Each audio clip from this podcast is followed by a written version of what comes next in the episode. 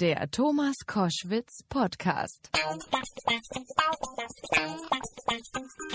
Mario Basler ist bei Koschwitz zum Wochenende. Fußballlegende, der war Torschützenkönig, äh, zweimal deutscher Meister, DFB-Pokalsieger und wurde 1996 mit der deutschen Nationalelf Europameister. Neben seinen sportlichen Erfolgen, und dafür habe ich ihn einfach immer geliebt und liebe ich ihn nach wie vor, hat er ein loses Mundwerk. Damit hat er sich Kultstatus äh, verschafft. Und äh, jetzt ist er aktuell auf seiner Bühnentour Basler Ballert. Da kann man ihm zuhören. Da liest er aus seiner neuen Autobiografie. Eigentlich bin ich ein super Typ, heißt die. Mario Basler, herzlich willkommen. Guten Tag. Erinnerst du dich noch, du warst, ich glaube, Anfang der 90er, ich glaube, es war 94 oder 95 bei mir in der RTL Nachtshow. Und das glaube ich, weiß ich noch, aber kann mich an nichts mehr so richtig erinnern. Warst du böse zu mir? Nein, überhaupt nicht. Ich weiß, wir haben nur eins gemacht und das hat für richtig viel Ärger gesorgt. Wir haben dir von einer sehr netten, sehr hübschen Kellnerin äh, in regelmäßigen Abständen ein Pilz äh, serviert und auch Zigaretten angeboten. Ach, das ist aber schön. Ja, und du hattest es richtig nett. Also das heißt, du hast da schön einen vor dich hingequalmt, wir haben schön gequasselt und Bier getrunken zusammen. Das hat allerdings hinterher einen furchtbaren Aufschrei von den ganzen sportlichen Typen gegeben. Äh, erinnerst du dich, ob du da richtig auch Ärger gekriegt hast? Weil du warst ja aktiv zu der Zeit. Ja, aber mich, äh, du weißt ja, mich interessiert ja sowas nicht und deswegen äh, wüsste ich nicht, dass ich Ärger gekriegt habe. Äh, und wenn, wäre es mir egal oder war es mir egal, weil ich mache das sowieso das, was ich möchte. Ja. Äh, du schreibst äh, das Buch mit dem Titel Eigentlich bin ich ein super Typ. Gibt es äh, Menschen, die, die das abstreiten würden und sagen, du bist kein super Typ oder weswegen war es dieser Buchtitel? Naja, es gibt ja immer äh, Möglichkeiten oder es gibt ja immer Menschen, äh, die mich mögen, die mich nicht mögen und die mich nicht mögen, äh, wissen natürlich auch, dass es auch anders da geht äh, und das haben auch andere oder auch bekannte Freunde von mir natürlich auch schon erleben äh, müssen teilweise, wenn ich mal böse werde dann äh, und deswegen ist das eigentlich da drin. Äh, Im Normalfall äh, kannst du dich Tag und Nacht auf mich verlassen, außer du ärgerst mich. Dann und deswegen ist eigentlich. Okay, was, was würde dich wirklich ärgern? Also wie kriegt man hin, dass du richtig wutschäumend vor einem stehst?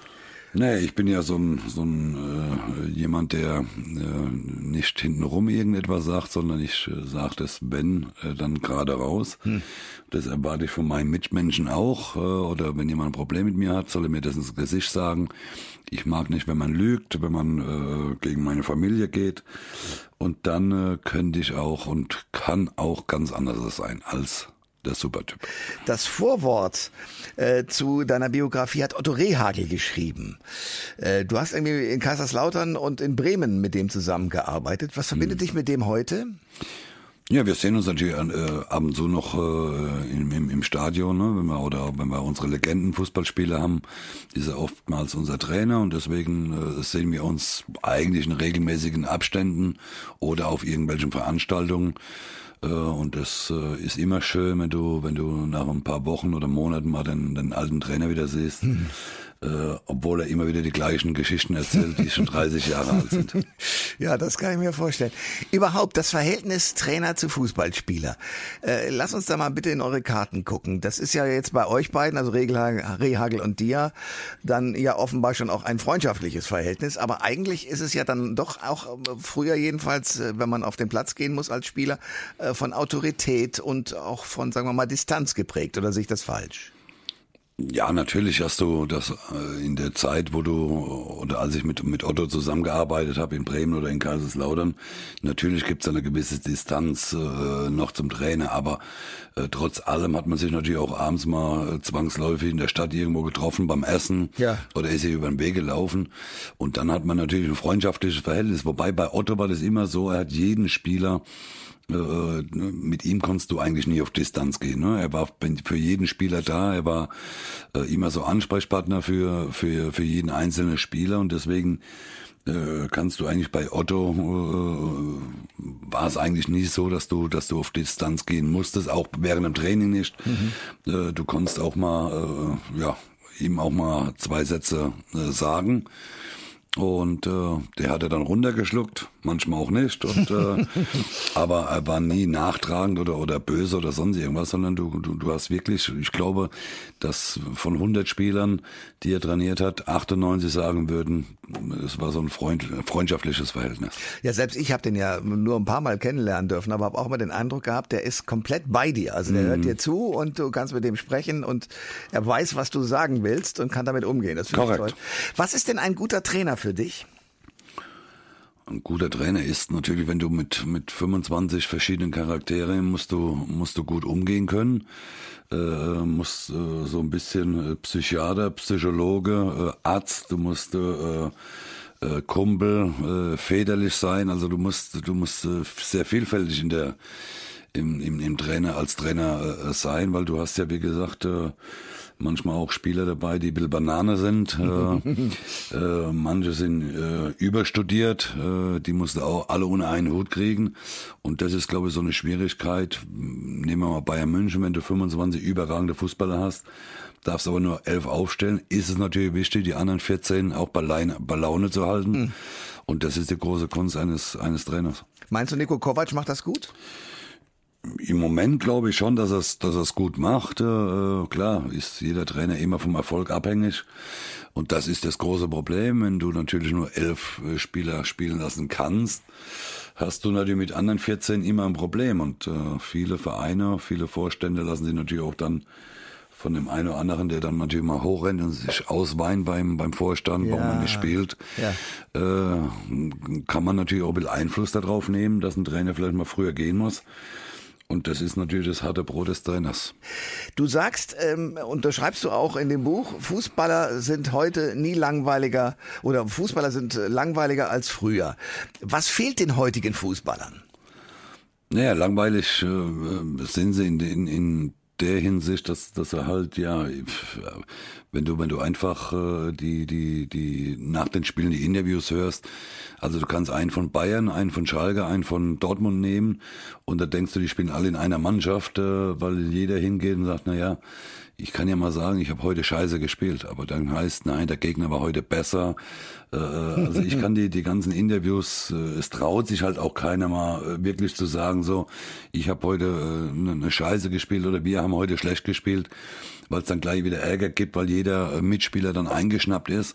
Und das war bei uns früher halt anders. Ne? Du konntest natürlich auch mal jemand angreifen, da bist du in die Kabine gekommen und dann, dann, dann hast du dich auch mal gefetzt, aber du warst danach äh, war wieder alles gut, aber heute hast du immer wieder das Gefühl, die, die, die Gelackten, äh, die Gegelten und die Tätowierten äh, äh, haben da ein großes Problem mit, wenn sie ein bisschen angreifst, weil sie ja das Gefühl haben, äh, jeder Bundesligaspieler, der ein oder drei Bundesligaspiele gemacht hat, der meint natürlich, er hätte schon die Welt erobert und, und ist schon äh, hundertmal Weltmeister geworden. Also hat jeder das Recht, äh, ihm nichts mehr sagen zu dürfen, weil er ja schon ein Bundesligaspiel hat.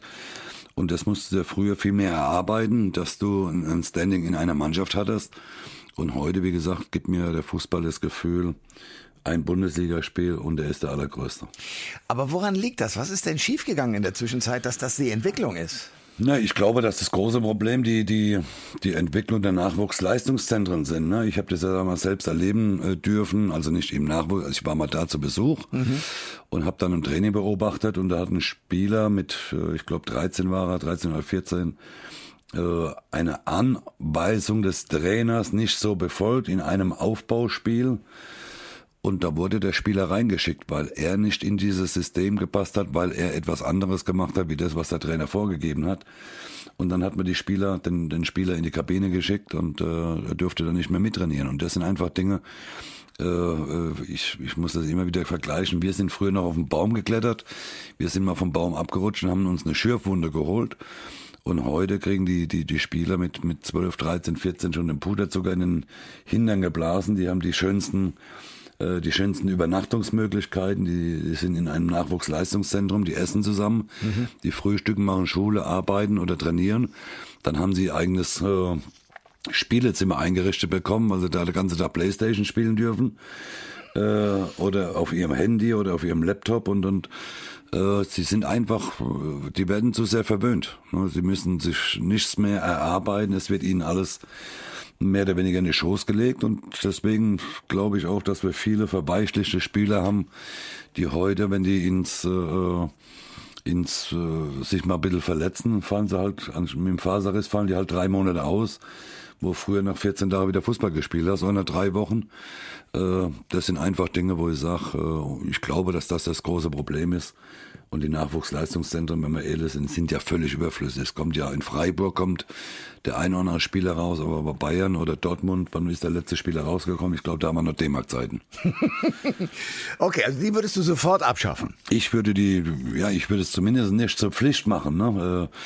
Äh, äh, der DFB oder der, der, die DFL gibt ja vor, dass die ersten und Zweitligisten ein, ein äh, Nachwuchsleistungszentrum haben müssen, das natürlich auch mit Geld verbunden ist. Dann streitet man sich drum. Man zahlt heute für einen 13-Jährigen schon 10 Millionen Euro Ablösesumme, dass der Spieler zu einem kommt. Irre, irre, ja. ja, und dann mit 15, 16, 17 sagt man dem Spieler, ja, das ist doch, du bist doch nicht gut genug und da fallen die Spieler auch in ein tiefes Loch.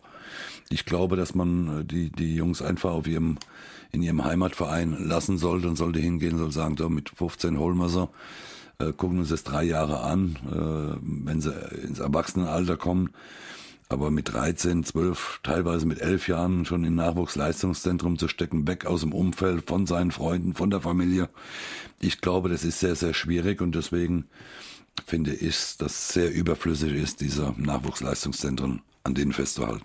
Äh, du hattest deine größten Erfolge beim FC Bayern München. Mhm. Zweimal deutscher Meister bist du da geworden. Äh, wie ist denn das Verhältnis äh, zum Verein und, und auch auf, bist du auf Uli Hoeneß gut zu sprechen? Weil damals wurdest du suspendiert. Ja, aber ich habe das eine hat ja mit dem anderen nichts zu tun. Wir sind nach wie vor, kann ich sagen, dass wir ein freundschaftliches Verhältnis haben. Wir cool.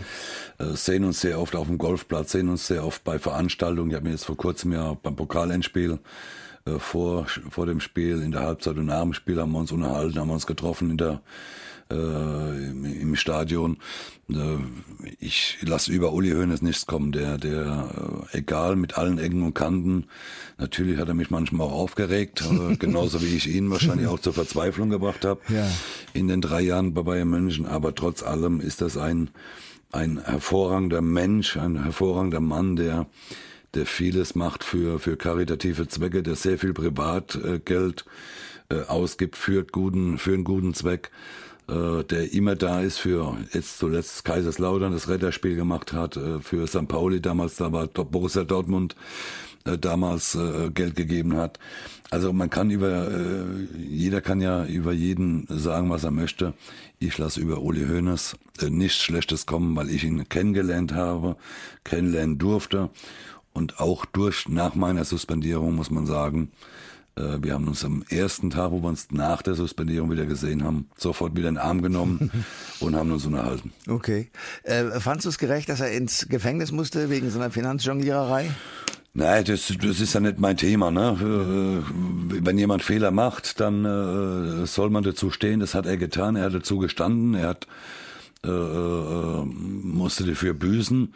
Aber deswegen verurteilt man ja keinen äh, Menschen auf, auf Lebenszeit, sondern er hat seine gerechte Strafe dafür gekriegt. Äh, und trotz allem äh, muss ich sagen, und jeder, der ihn kennengelernt hat oder kennenlernen durfte, äh, muss eigentlich sagen, dass es ein toller, toller Mann ist.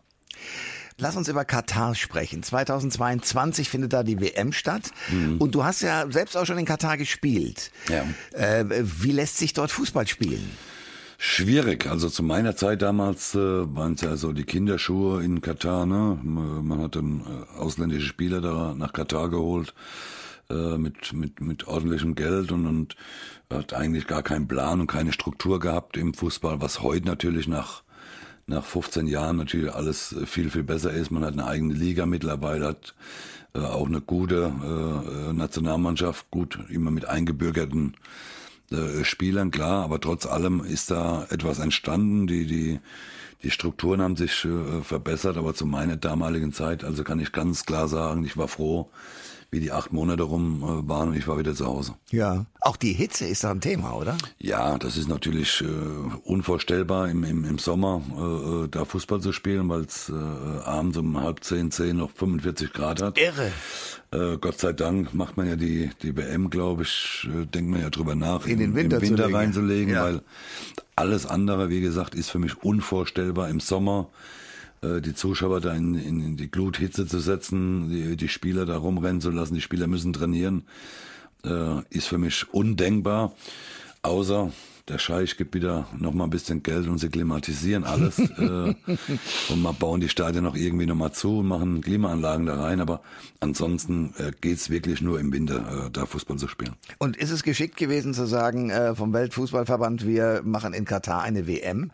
Da sind ja die Verhältnisse auch ein bisschen schwierig, wie das dazu zu dieser Entscheidung gekommen ist. Ne? Ja, ich glaube, dass er nicht nur diese Entscheidung schwierig war mit Katar, sondern es gab es zuvor und es wird es äh, die nächsten 100 Jahre wahrscheinlich auch noch geben, dass äh, wir kennen doch alle das Sprichwort, Geld regiert die Welt. Ja. Und äh, irgendwie, irgend, äh, man, man sieht ja jetzt, was, was mit unseren ehemaligen Funktionären passiert mit 2006. Wir sind ja alle mal gespannt, was da noch am Schluss rauskommt, was Ja. jetzt letztendlich wirklich war. Und, und so ist es natürlich schon seit Jahren ja gewesen. Ne? Nicht umsonst ist unser UEFA-Präsident oder, oder FIFA-Präsident Blatter damals äh, geschasst worden, Platini. Äh, äh, also alle, die, die ja irgendwo mal in einem, in einem großen Verband äh, gearbeitet haben, scheinen ja irgendwo Dreck am Stecken zu haben. Und äh, ja, und auch Katar wird ja gerätselt, wie konnte das gehen, ne? wie konnte man sich für Katar entscheiden. Ich möchte jetzt ja nicht äh, sagen oder behaupten, äh, wie es gegangen ist, weil ich war nicht dabei. Aber die Mutmaßung ist, es ging über Geld und aber auch das wird wahrscheinlich irgendwann mal rauskommen, vielleicht. Ja, ich drücke die Daumen. Ja. Ähm, Du hast überhaupt die Welt des Fußballs mehr als Entertainment gesehen an manchen Stellen. Also ich sag mal, Eckball, irgendwie die Mütze von einem Rollstuhlfahrer aufsetzen und dann den Ball schießen, ist ja eigentlich eher ein Entertainment-Faktor, oder? Naja, ich habe halt immer mein Leben. Äh, äh, ich glaube, im Leben soll man auch ein bisschen Spaß haben. Ja, absolut, ich bin dabei. Man sollte bei jedem Beruf, den man, Entschuldigung, den man ausübt, sollte man äh, Spaß dabei haben. Und ansonsten macht ja der Beruf auch keinen Spaß. Und ich habe natürlich meinen Fußball äh, sehr geliebt und äh, war natürlich auch äh, und ich musste ja äh, Spaß haben. Ne? Ich, äh, wenn eine Spielunterbrechung ist, äh, äh, ja, kann man ja mal ein bisschen Spaß machen mit den Zuschauern. Die bezahlen ja auch Geld. Ne? Und, und äh, von daher äh, habe ich alles, ja, egal wie es irgendwie nur möglich war, habe ich natürlich auch sehr viel Spaß im Fußball gemacht und gehabt. Ja, aber woher kommt das? Weil ich meine, äh, auch in deiner Generation Fußballspieler waren ja nicht alle so drauf wie du. Also gut, wir haben schon festgestellt, heute laufen sie alle geföhnt rum und haben hoffentlich viele Facebook-Follower.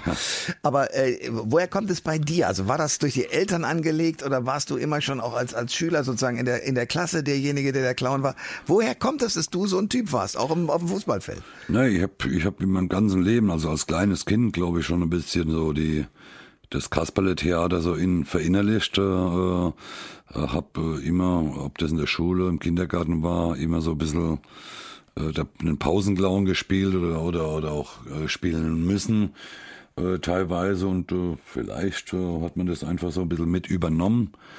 Ist einfach in einem so ein bisschen drin, dass man auch die Leute trotz allem ja auch ein bisschen unterhalten sollte, egal in welchem Beruf man arbeitet. Und das habe ich einfach so für mich äh, ja mitgenommen. Du bist ja auch ins Fernsehen gegangen, also äh, warst bei Promi Big Brother mit dabei oder auch äh, bei der RTL Tanzshow Mhm. äh, hast du bei Let's Dance mitgewirkt. Wie, wie ist es? Also ich meine, so eine Entscheidung zu sagen, ich gehe in solche Fernsehsendungen, das ist ja nochmal ein Sprung, oder war das für dich kein großer? Nein, das war für mich kein großer Sprung. Ich meine, ich mache Fernsehen seit, äh, ja, äh, nehmen wir mal Fußball mit, äh, seit gefühlt 30 Jahren, 35 Jahren ungefähr. Äh, Also von daher ist Fernsehen nichts Neues. Natürlich ist das eine oder andere Format was ganz Neues, also das, das Stepping Out. Ach genau, nicht Let's Dance, sondern Stepping die, Out war es, die, genau. Tanz, die Tanzshow, die hätte Ja. ich mir sparen können, da hatte ich eigentlich keinen Bock, aber man Aber warum hast du es gemacht dann? ja, man wird ja auch gefüttert mit Geld. Ne? Ja. Äh, Es gibt ja auch manche Sender, die wollen unbedingt, dass man dabei ist. Und die bezahlen natürlich auch dementsprechend gutes Geld. Und Äh, ich sage jetzt einmal so für, gut, ich habe mich natürlich verletzt. Äh, hätte ich mich nicht verletzt, wäre es vielleicht eine Woche länger gegangen. Ja. Aber äh, dass ich nicht ins Finale gekommen wäre, das war ja von vornherein zu sehen. Aber wenn du, wenn du drei Wochen ein bisschen äh, Training machen darfst und, und dann dreimal auftreten darfst und, und kriegst noch enorm viel Geld, dann äh, ist das ja mal kein schlechter Stundenlohn erst. Ne? Man, ja. man arbeitet ja nicht umsonst. Ja. Und ähm, ja, und so war es mit Big Brother genauso. Wenn ich habe äh, jede Staffel gesehen und habe immer so für mich gedacht, die, die, die betrügen, die lügen, die, die, das geht nicht, dass die jetzt äh, 16 Tage nichts zu essen bekommen. Mhm. Und habe dann irgendwann mal das Angebot gekriegt, das sehr, sehr gute Angebot äh, äh von RTL oder von Sat 1, äh, nee, RTL war es damals noch. Mhm. Und äh, dann habe ich gedacht, ja, das mache ich, weil ich guck's ja sowieso und warum soll ich's nur gucken? Ich könnte ja mal live dabei sein nach und dem Angebot. Sie? Und äh, Moment, und dann wurde natürlich auch wieder äh, gutes Geld bezahlt, ja. für 14 Tage Urlaub zu machen. und ich kann nur im Nachhinein sagen, sie lügen nicht. Aha. Also das ist äh, und das war aber für mich auch eine tolle Lebenserfahrung, muss ich muss ich ganz ehrlich dazu sagen. Nicht oben, das ist ja das ist ja relativ entspannt, wenn du alles essen und trinken darfst, was du da hast. Aber wenn du dann so unten in, in, in dem schlechteren Bereich bist, ich habe in fünf Tagen sechs Scheiben Kohlrabi roh gegessen. Wow. Äh, aber du brauchst auch nichts zu essen. Ne? Das, das, das Schlimme ist da unten dann die Langeweile. Die, die, du hast ja der Zeitverlust, du wirst ja einkasaniert äh, Tage zuvor schon, bevor die Sendung losgeht. Du hast da völlig einen Zeitverlust. Also meist nicht ist früh morgens abends. Ach, okay. Äh, und und meist natürlich, wenn abends dann die die Spielshows oder die Shows, die Spiele sind, dann weißt du, jetzt ist es abends, aber du du weißt nicht, schläfst du drei Stunden, schläfst du fünf Stunden, weil du halt überhaupt gar kein Zeitgefühl mehr hast. Und äh, ich muss sagen, ich war froh, dass ich es gemacht habe, nicht nur äh, wegen Geld, natürlich auch wegen Geld, weil es viel Geld gab, ganz klar, aber ich kann nur sagen, es ist ein Erlebnis, es ist eine tolle Lebenserfahrung äh, die mir auch jetzt im Nachhinein äh, äh, ganz gut geholfen hat. Bei was? Naja, du, du gehst mit Lebensmitteln viel anders da um. Ne? Ach, wenn, du, okay. wenn, du, wenn du da drinnen bist und wirklich und hast nichts zu essen, dann überlegst du wirklich, weißt du, so ein Stückchen Kohlrabi, was vielleicht am, am Rand ein bisschen braun ist, äh, schmeißt du das weg. Wenn du den Kühlschrank voll hast, klar, äh, denkt man eher mal drüber nach, das wegzuschmeißen. Oder vielleicht denkst du drüber nach, schneid doch einfach das kleine Stückchen weg. Ja. Und der Rest kann man ja noch essen, weil er ja noch genießbar ist. Und, und so lernst du einfach da äh, danach, äh, nach diesen 16 Tagen, äh, wirklich mit Lebensmitteln ganz anders da umzugehen. Also so habe ich Big Brother noch nie gesehen. Was mich interessiert, mhm. wer, wer war mit dir dabei? Auch gerade äh, unten im Keller, also in dem schlechten Bereich? Also ich war ja mit mit äh, Prinz Markus, mit mit Natascha Ochsenknecht äh, unten mit Dolly Dollar äh, oder ehemalige Dolly Dollar äh, war dabei, mhm. äh, Ben Tewak. Ja genau. Ach, wir genau. waren ja so unsere Gruppe, ne? Ja. Wir waren ja dann auch zusammen auf Ibiza bei Markus beim Prinzen eingeladen. Äh, unser Ringer war noch dabei, der Frank Stäbler, der der 112.000-facher äh, Weltmeister im Ringen mhm. äh, mit mit 24. Also äh, wir hatten eine coole Truppe. Aber wie, wie, wie ist das? Also geht man sich dann gegenseitig irgendwann mal wirklich auch auf die Nerven, weil es ja wahnsinnig viel Zeit ist, die man da verlebt und die ja auch äh, gar nicht im Fernsehen gezeigt wird.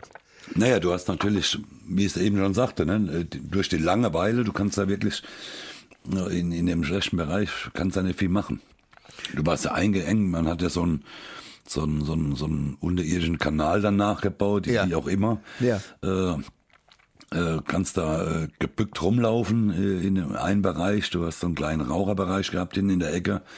Äh, die, du hast eine stickige Luft da drin gehabt. Also natürlich ist dann, wenn der Hunger auf einmal so ein bisschen kommt, wenn wenn die Langeweile kommt, wenn du, wenn du, dann fällt mal ein, ein falscher Satz, dann, dann, dann gehst du natürlich dir auch mal an die Gurgel. Und wir hatten ja auch mit dem einen oder anderen Mitbewohner hatten wir ja auch ein bisschen Stress und haben natürlich auch ein bisschen mit ihm gespielt, äh, Ben und ich. Äh, Mhm. Ihr wart euch der- einig, das war mir wir klar. waren uns einig, ja, Ja. und, und mit dem Prinzen auch, mit dem Markus, das äh, ein toller Typ ist, der der völlig unter- unterschätzt wird äh, von, von, von vielen Menschen da draußen. Wer ihn kennenlernen darf, äh, muss ich sagen, der wird auch da eine andere Meinung haben. Ich mag ihn total, weil er total geradeaus ist. äh, mit allen Ecken und Kanten. Und so haben wir uns natürlich auch ein bisschen äh, aufgebaut gegeneinander, äh, gegen andere und haben auch ein bisschen gestritten, so dass die Zeit auch ein bisschen rumging. Jetzt, äh, wie ist es heute? Du bist, äh, glaube ich, im letzten Jahr bist du 50 geworden. Oder, Ja. Also das ist, 50 ist ja das neue 30, insofern alles Genau. gut. Ähm, und äh, was machst du aktuell? Du spielst irgendwie Amateurfußball, bist ein bisschen mit dabei. Was machst du aktuell? Ich mache äh, alles das, was mir Spaß macht. Also ich mache nichts, was mir keinen Spaß macht. Also ich mache sehr viel Fernsehen. Ich werde zum Ende des Jahres äh, bei RTL eine eigene Show äh, äh, bekommen. Hey, cool. Äh, bin bei Sport 1 ja äh, seit Jahren äh, dabei. Habe Ja, sehr gut. Vor kurzem erst Ja. Vertrag äh, äh, wieder verlängert. Das also ich bin mich. bei Joko und Glas sehr oft. Auch in, in 14 Tagen ist wieder eine Aufzeichnung. Ja. Also ich mache nur äh, das, was mir Spaß macht und, und habe natürlich auch den einen oder anderen oder vier, fünf Werbepartner, mit denen ich natürlich auch für, für die ich auch viel unterwegs bin. Also ich bin sehr viel ausgelastet und bin immer froh, wenn ich mal zwei, drei Tage nichts machen darf und lieg dann zu Hause auf meiner Couch und guck Fernsehen oder rauche eine Zigarette. Du bist äh, mit dem Tourprogramm Basler Ballert ja auch unterwegs. Was kriege Hm. ich da geboten eigentlich? Ist es Comedy oder ist es ernste Geschichte? Na, das ernste Geschichten gibt's nicht. Es ist, es ist eine, es ist eine Geschichte oder es sind Geschichten, äh, die ich in meiner Fußballerkarriere erlebt habe mit Mitspielern. Äh, ich habe selbst sehr viel Blödsinn gemacht.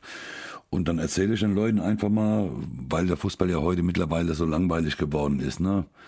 Äh, ich meine, die Spieler äh, sagen nichts mehr, trauen sie nichts mehr, halten. Äh, die Taktik ist äh, Ball halten, Ballbesitz, äh, 80 Prozent haben. Da meinen die Spieler ja, sie hätten ein Spiel gewonnen, dabei haben sie es 1-0 verloren oder 3-0. Äh, und ich erzähle einfach äh, den Leuten, was ich so vor, nach und während den Spielen so getrieben habe. Was hast also, Mach mal ein Beispiel. Nee, ich darf ja nicht äh, im Radio so viel sagen, weil sonst kommt ja keiner mehr äh, auf meine Tour. Ich meine, ich habe ja äh, noch äh, ein paar äh, vor mir jetzt, die, die fangen jetzt auch ab nächste Woche Sonntag oder ab dieser Woche Sonntag bin ich auf Sylt, dann bin ich in, in Oldenburg äh, montags. Wenn ich heute jetzt schon so viel erzähle, Na, einen. dann kommt ja schon keine mehr. Ja, es gibt halt viele Geschichten mit, mit Uli Borowka, mit, mit Hansi Gundelach, mit Oliver Reck. Wir waren so vier, die vier äh, in Bremen. Wir waren eigentlich immer, äh, wenn wir irgendwas gemacht haben, zusammen unterwegs. Und da gibt's natürlich die eine oder andere Geschichte. Und, und ich erzähle dann auch mal eine Geschichte, wo wir mit dem Fahrrad unterwegs waren, zu viert. Und einer ist dann in den Graben gefahren, weil er halt was getrunken hatte. Äh, und solche Geschichten äh, erzähle ich dann, um wie dann Otto nächste Tag reagiert hat, weil der Spieler, der dann falsch abgebogen ist, in, den Graben rein ist, natürlich so ein bisschen Kratzer im Gesicht hatte und das muss man ja erklären, warum und wie das kam, dass du freitags abends beim Abendessen keine Kratzer hattest und samstags früh vorm Spiel beim Frühstücken Blöd. auf einmal Kratzer im Gesicht hattest. Ja. Also und, und solche Geschichten erzähle ich einfach und es geht dann immer zweimal 45 Minuten äh, äh, plus eine Autogrammstunde danach, plus äh, Bilder machen. Also es ist sehr kurzweilig eigentlich. Okay. Du hast, stimmt das, eine, eine Bar auf Mallorca eröffnet? Nein, wir haben eine, ein Restaurant, Bar und Lounge eröffnet äh, äh, und nicht eine Bar, sondern man kann da auch äh, essen. Äh, Wie gesagt, wir, wir, man kann da Fußball gucken, man hat da einen, Cocktailbereich, man hat eigentlich äh, die optimale Lage direkt am Hafen, äh, in Hafenmitte, äh, 20 Meter äh, von uns oder 30 Meter von uns entfernt kannst du ins Meer springen, wenn du möchtest. Also äh, wir haben eine tolle Lage und äh, das ist ein Cala Radiator direkt, MB30 Lounge. Jeder, der da ist, sollte reingucken, es lohnt sich. Ja, du machst das geschickt. Aber sag mir eines, warum machst du das auch noch? Ich meine, du hast ja genug um die Ohren, oder? Ja, wir haben, äh, ich habe mit mit äh, äh, einem Freund mal bei einer Bierlaune, äh, weil wir die letzten Jahre oft da waren, einem Bekannten von uns, der schon ein Lokal da unten hat. Äh, in der Bierlaune haben wir mal darüber gesprochen und, und eigentlich war es wieder vergessen. Dann hat er mich wieder angesprochen, dann haben wir nochmal drüber nachgedacht. Und so ist dann die Idee entstanden und wir haben uns dann mal informiert, was können wir denn da draus machen, wie können wir es verbessern, wie können wir es schöner machen. Und die Voraussetzungen waren da, die haben wir dann auch umsetzen dürfen und können äh, von der Stadt. Und dann haben wir gesagt, komm, lass uns das machen. Äh, da brauchen wir, können wir äh, Urlaub machen in unserem eigenen Laden. Ach, wie cool. Mario Basler, ich drücke dir die Daumen für alles, was du machst. Ich komme mal rum auf Mallorca und danke dir für das Gespräch heute. Vielen Dank, Dankeschön. Alle Informationen zur Sendung gibt es online auf thomas-koschwitz.de.